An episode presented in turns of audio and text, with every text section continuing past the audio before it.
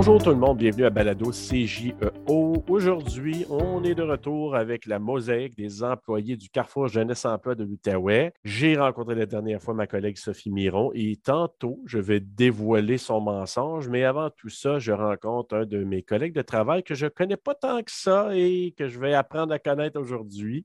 Donc, c'est Gilles. Est-ce qu'on dit l'évêque ou l'évêque? On dit l'évêque. Il existe plusieurs euh, façons de l'écrire, malheureusement. Exactement. Donc, Gilles Lévesque est avec nous aujourd'hui. Donc, bonjour Gilles. Bonjour. Écoute, Gilles, on va apprendre à te connaître avec euh, les questions qui, euh, qui, vont suivre, mais euh, avant d'aller dans les questions un petit peu plus sucrées, j'aimerais savoir premièrement, tu viens de quelle région, toi? Moi, je viens de la région de Montréal. Plus précisément, je suis né à Laval. Ah oui, OK. Oui. Puis dans la région de l'Outaouais, depuis combien de temps? Depuis mai 2018. Ça fait quand même euh, quatre ans pratiquement jour pour jour que tu es mm. ici. Je ne suis pas pire en maths. Ce n'est pas ma matière la plus forte, mais j'ai mis à bout de faire le calcul.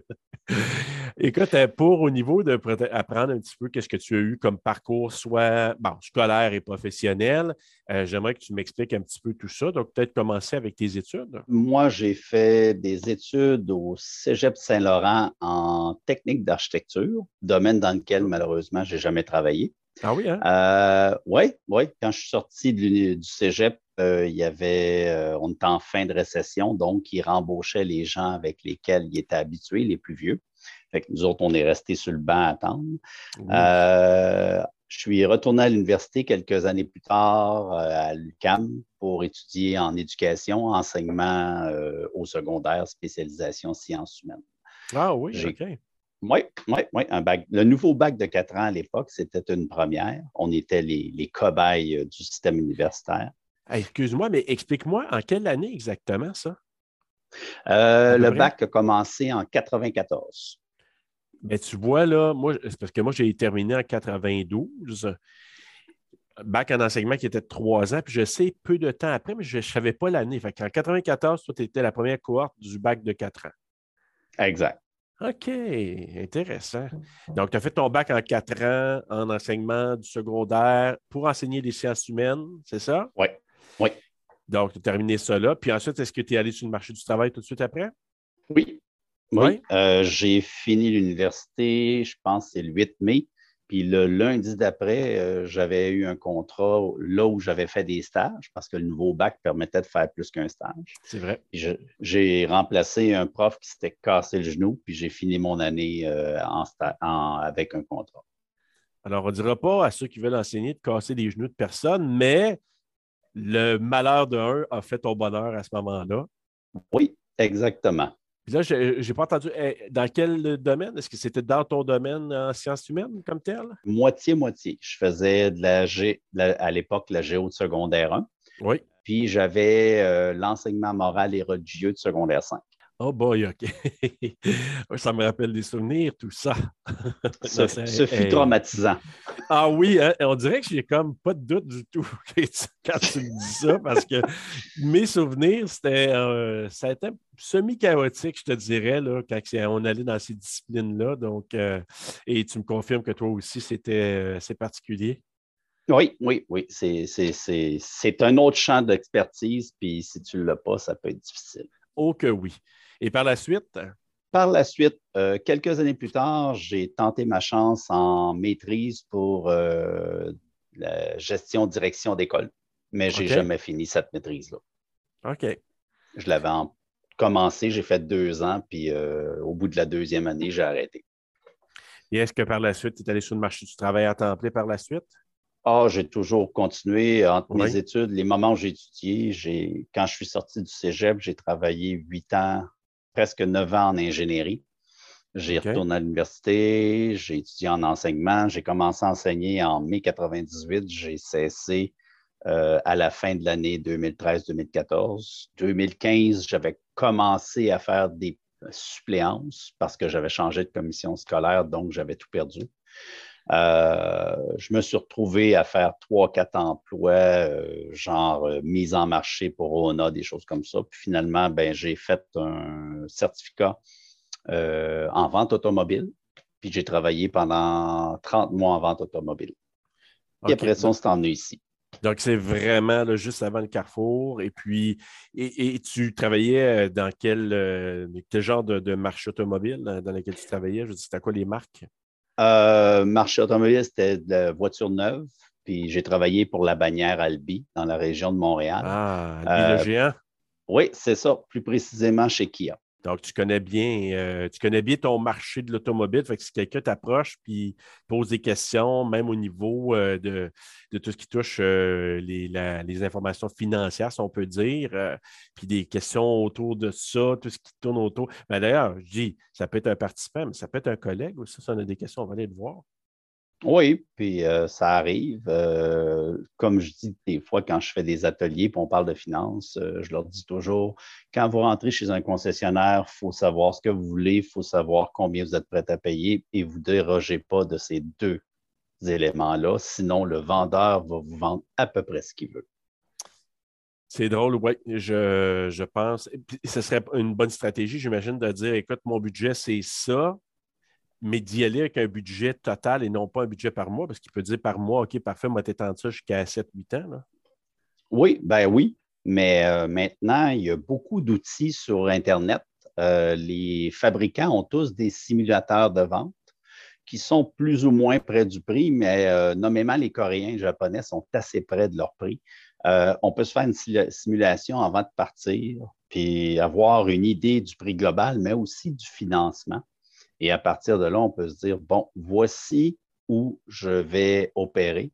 Et en dehors de ça, je n'ai pas les moyens. Même si on me fait miroiter un véhicule de catégorie supérieure, je n'ai pas les moyens. Donc, il ne faut pas se laisser euh, embobiner parce que hmm. certains vendeurs sont excessivement persuasifs. Oui, il y en a qui sont très bons. Puis en même temps, ce qui est le fun, c'est que toi, avec ce que tu fais avec euh, ton, dans ton nouveau rôle, mais tu as quand même un beau bagage très, très, très euh, étoffé. Mais ton dernier bagage au niveau du domaine automobile, c'est intéressant parce que les gens peuvent te poser des questions là-dessus. Puis là, je pense entre autres à nos nouveaux arrivants qui, des fois, arrivent ici, ne savent pas exactement comment faire. Fait que si jamais ils ont des questions, tu peux être une belle ressource. Oui, en effet. En tout cas, je suis encore à date pour l'instant. Je ne pourrais pas dire peut-être dans dix ans, je vais être complètement dépassé, mais euh, là, pour l'instant, j'ai encore une idée de ce qui se trame derrière les portes du bureau des ventes. C'est très intéressant. Et là, ton poste exact maintenant, pour ceux qui nous écoutent, c'est, peux-tu nous le dire? C'est conseiller en milieu scolaire. Donc, le gros de ton travail, tu vas dans les écoles, tu donnes des ateliers ici aussi, mais sinon, tu vas dans les écoles, tu donnes mes finances, mes choix aussi, c'est ça? Exact. Et euh, cette année, j'ai aussi donné les ateliers en entrepreneuriat. En tout cas, c'est une belle euh, expérience. C'est assez euh, varié aussi. Donc, ça t'amène des connaissances dans différents domaines. Donc, c'est super intéressant. On a fait un tour d'horizon. Donc, maintenant, on va aller vers nos questions un petit peu plus sucrées. Est-ce qu'il y a un mot que tu as mal prononcé toute ta vie dont tu étais conscient? oh, si c'était seulement un, ce serait bien.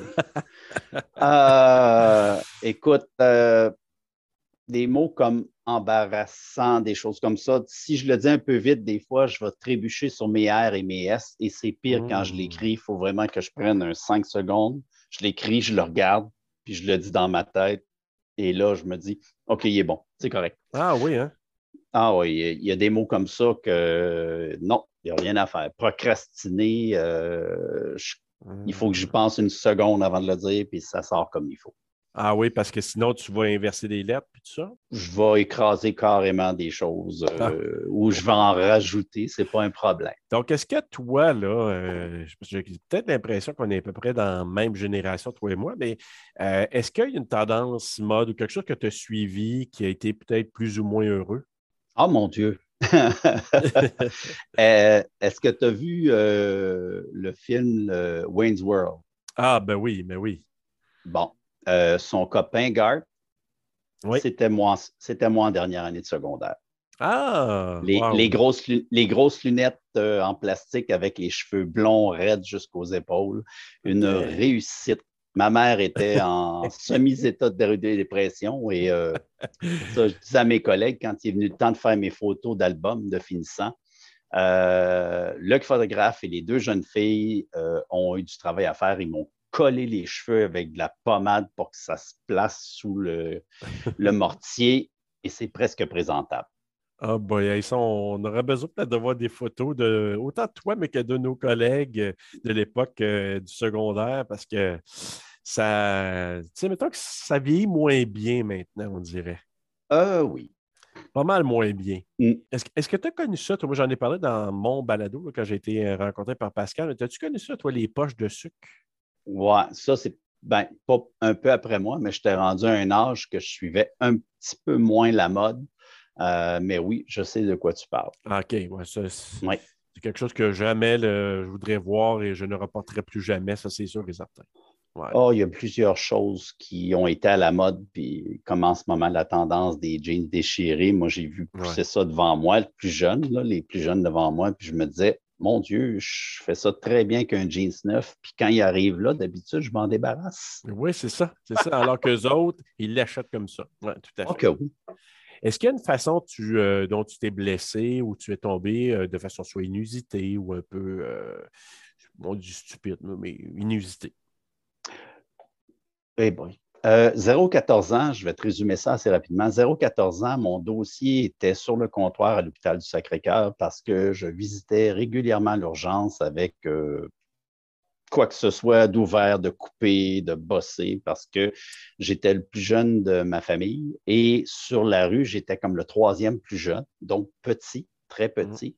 Et je voulais suivre les plus grands, donc il me manquait toujours un 3-4 pouces au bout des mains pour pogner la, le barreau ou euh, passer long de jambe pour faire le saut. Donc, euh, regarde, ça. Blessure, fracture. Euh, nomme-les, là, euh, tomber sa tête, je ne sais pas combien de fois, euh, revenu dans à la maison avec mes lunettes d'un main en deux morceaux. ça, ça, me faisait plus mal au cœur que la bosse sa tête parce que je savais que ça coûtait des sous. oui, tout à fait. Tout à fait. Mm. fait que tu étais le petit suiveux qui essayait de faire la même chose, mais qui se pétait la margoulette de temps en temps. Et on me disait, dis-les pas un moment, on ne pourra plus jouer. J'ai eu une blessure un peu plus grave quand j'étais au cégep. J'avais pris un cours de hockey, puis je me suis fait. Ils m'ont mis d'un but parce que, ben, parce que mon coup de patin était assez poche. Euh, et j'ai eu, j'ai eu un lancer frappé d'un gars qui jouait au collégial 3A il a pété littéralement mon casque, ça a ouvert mon arcade sourcilière, ça l'a brisé en partie. Oh boy! Ah oui. Ouais, euh, ah oui, on a été euh, magané. Puis le soir, quand je suis revenu très tard euh, de l'hôpital, ma mère, les lumières étaient fermées, puis j'espérais que ça allait se fermer, mais malheureusement, elle a ouvert la lumière. Quand elle m'a vu le visage, on a eu une discussion plutôt animée sur le besoin de retourner jouer au hockey. Et est-ce que ça a continué tout ça, ou plus ou moins? Deux, deux semaines après, j'étais de retour d'un but. Oh, quand même, OK. Ouais. ouais. Tu as fait comme quelqu'un qui tombe à vélo, tu as retourné sur le vélo le plus rapidement possible. Oui, un peu craintif, je t'avouerai. Là, puis, euh, J'imagine bien. Mais tout le monde prenait soin de moi soudainement. Ah, OK, ouais. Il dit le gardien de bois, vous le garder un peu plus longtemps. C'est ça. Les gens ont paniqué un peu, il y avait un peu de sang, là, fait que tout le monde a dit celui-là, euh, il ne faut pas le poquer. Ouais, fait que euh, ton tir, là, montre-les pas tant que ça la prochaine fois, euh, le gars du, euh, uh-huh. du collégial. ben, écoute, est-ce qu'avant d'aller vers tes affirmations, est-ce que tu as des suggestions d'activités, des choses que tu pourrais suggérer soit à nos collègues ou aux gens qui nous écoutent? Ah, mon Dieu, dans la région ici? Ici ou à l'extérieur, ça peut être à ton, à ton goût. Ah, moi, j'ai trouvé que l'Outaouais pour le vélo, c'était vraiment super, la randonnée en forêt. Euh, curiosité, si vous allez dans la région de Montréal, euh, il y a une attraction qui s'appelle Saute-Mouton. Ah. C'est du, rafting dans les, dans les rapides de la Chine, mais avec un bateau plus gros. Mais c'est assez impressionnant. Euh, on s'en va direct dans les rapides, puis quelqu'un qui n'est pas très brave sur l'eau pourrait euh, décider que c'était une mauvaise expérience. Mmh. Mais c'est particulier parce qu'on ne s'attend pas à ça de la région de Montréal, une activité en rafting.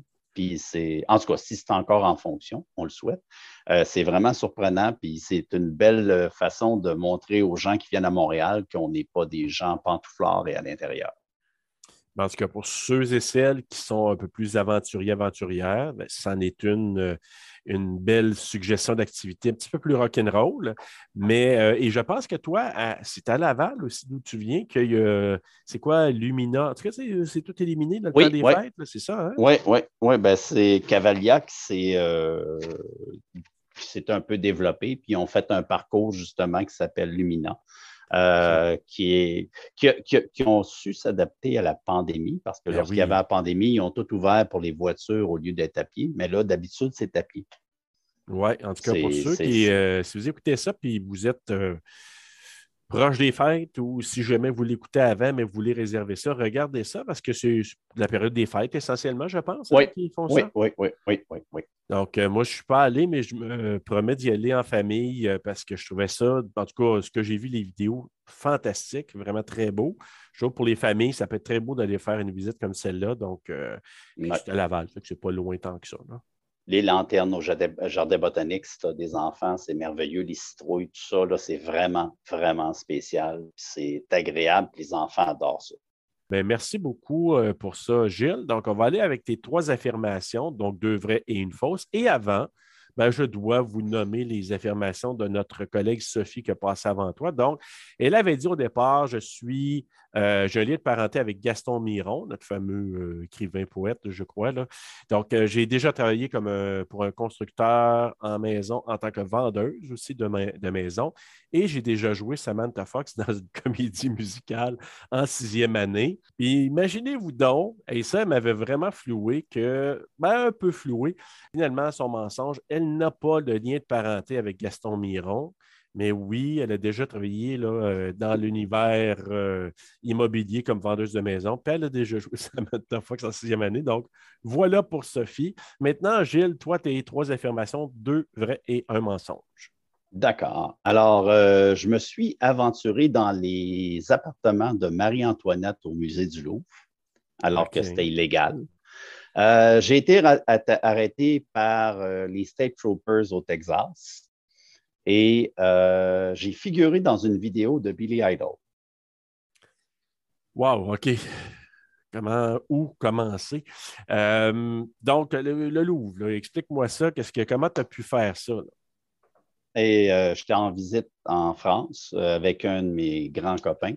Puis on déambulait, puis on, on visitait le Louvre. Puis là, j'ai vu comme trois cordons fermés, puis il y avait quelque chose qui semblait beau l'autre bord. Puis j'avais étudié le Louvre quand j'étais au cégep un tout petit peu. J'ai dit à mon chum, j'ai dit, on traverse. Il dit, il y a des cordons. On traverse. Le pays qu'ils vont faire, c'est quoi? Et on s'est ramassé dans les appartements de Marie-Antoinette. Ça nous a pris comme 15 minutes avant qu'un agent de sécurité nous intercepte. On avait fait un bon bout dans les appartements, mais on en avait encore euh, beaucoup à visiter. Donc, Marie-Antoinette était très bien logé. OK, c'est ça ma question. C'était beau, c'était bien. Euh, C'est grandiose. Naturellement, c'est euh, l'architecture et la décoration d'époque, mais il demeure qu'on sait, on sent qu'on est dans la, luxure et dans le, grand, euh, la grande monarchie. OK. Parfait. Ensuite, ton deuxième, tu disais que tu t'es fait arrêter par des State Troopers au Texas. Qu'est-ce qui s'est passé? Ben, on, on, on est parti sur un, road trip, trois gars. Encore une fois, mon copain Pierre, avec qui j'avais été en Europe, et un de mes chums, Sam. Et euh, on s'est promené beaucoup, puis notre, notre odomètre est en kilomètres. Oui. En kilomètres heure. La vitesse est en mille. Alors, mon chum, il me demande, il dit 70, euh, ça fait quoi? Je dis, tu fais fois deux. Et là, lui, il a pensé que c'était 140 la limite. Fait qu'on roulait à 140, 145. Et là, il est sorti du sable, une espèce de gros Yukon noir avec les antennes, les flashs. Et débarqué du charmant véhicule, une immense bedaine noire avec un chapeau de cowboy. Il s'est envenu sur nous. Et mon copain Sandral, qui était à en arrière, est haïtien. Dès qu'il a vu mon chum Sandral en arrière, les deux pistolets sont sortis et on s'est fait gueuler quelque chose avec un accent texan tout cassé. On s'est ramassé sur, les mains sur le capot, les trois, en train de se faire fouiller. Et on, a payé une, fabuleuse amende, puis les amendes, c'est sur place. C'était sur place à l'époque. Donc, on, on, devait 395 dollars américains au shérif. Puis il fallait te payer directement là, Si on ne pouvait pas payer comptant, il fallait descendre au poste de police, alors commissariat. Et là, on pouvait faire un transit d'argent parce qu'à l'époque, l'Interact, c'était un concept qui n'existait pas. Ou on, pouvait, on pouvait contester et attendre le juge itinérant dans le, la prison la plus près. Si c'est un pénitencier fédéral, ben c'est là que tu attends, au travers des gentils monsieur qui font des sentences à vie. Puis c'est ça. Nous autres, on a été capables de payer, mais disons que ça l'a sérieusement endommagé notre budget voyage. J'imagine. le voyage est peut-être resté, il a peut-être duré moins longtemps. On, a coupé ça un petit peu. J'imagine. Et là, Billy Idol, il faut que tu me dises, c'est quoi cette vidéo-là, qu'est-ce que tu as fait? Euh, il y a un spectacle de Billy Idol à l'auditorium de Verdun. J'ai comme 19 ans. Euh, puis je vais aller voir Billy Idol. J'adore ce gars-là. Puis euh, en tout cas, on y va. Moi, je pars de Laval avec mes chums. Puis on est là-bas. Puis le show commence. Puis là, d'un coup sec, entre deux tonnes, il arrête. Puis il dit Oh, by the way, on est en train d'être filmé. Euh, il faut que ça brasse, montrer à l'univers en entier que Montréal, c'est la place où le punk est le plus euh, hard, montrer aux British que c'est nous autres les gagnants. Et là, ben, naturellement, ça a brassé pendant une tonne complète et euh, les caméras se promenaient, les lumières, et c'est simplement quand je me suis relevé à la tête au travers des autres en train de se rentrer dedans que j'ai vu la caméra qui était comme à 10 pieds de moi en train de me zoomer, puis j'ai fait comme Oh my God, ma mère va me voir. c'est tout ce que j'ai pensé. My God, ma mère va me voir. Est-ce que tu te souviens de, de, la chanson comme telle? Euh, Rebel Yell. Oh, OK. Ouais. Moi aussi, j'aimais beaucoup Billy Idol euh, plus jeune. Puis même que je l'ai vu en spectacle en ouverture de Def Leppard il y a à peu près, euh, je pense que c'était en 2008. donc, et ça valait à lui seul le prix d'entrée. J'irais le voir tout seul, Billy Idol à l'auditorium de Verdun, il était tout seul. Puis l'auditorium de Verdun, il n'y avait pas de banc au sol. La patinoire était plein pied. Avec une gang de punk, c'est pas c'est pas conseillé. Ça, ça, brassait beaucoup. Oui, avait ce qu'il appelle le mosh pit, il a dit assez intense. OK, ben, c'est des belles affirmations, tout ça. J'ai hâte de voir ça va être quoi ton mensonge. Donc, ben, euh, chers amis, auditeurs, collègues, Essayez de deviner quel est le mensonge de notre ami Gilles et vous pouvez nous l'écrire sur les médias sociaux selon euh, ce que vous pensez. Moi, je ne trouve pas ça facile présentement, mais euh, à caméra fermée et en hors enregistrement, Gilles va me dévoiler tout ça pour que lors du prochain balado, on puisse vous le révéler. Sinon, ben, merci beaucoup, Gilles, de t'être prêté euh, à la mosaïque. C'était très plaisant. Merci beaucoup de m'avoir invité. Ben, ça me fait plaisir. Puis écoute, ça nous a appris de, te connaître un peu plus, de savoir que, en tout cas, tu n'as pas eu une vie tranquille hein, avec tout ce que tu m'as raconté. je n'étais pas destiné à ça, mais oui, il semblerait. Oui, vraiment. Merci beaucoup. Mm. Merci.